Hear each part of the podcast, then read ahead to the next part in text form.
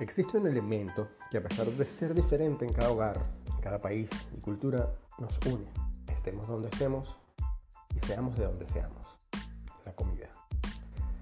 La gastronomía es como una especie de código genético que nos distingue como personas, como sociedad, como cultura. Desde eso que preparan las abuelas en casa hasta la más indulgente comida callejera. Te llevaré por un viaje por lo establecido, lo curioso, lo que acostumbramos comer y lo que no deberíamos comer. Semana a semana será nuestra cita descubriendo qué se está cocinando.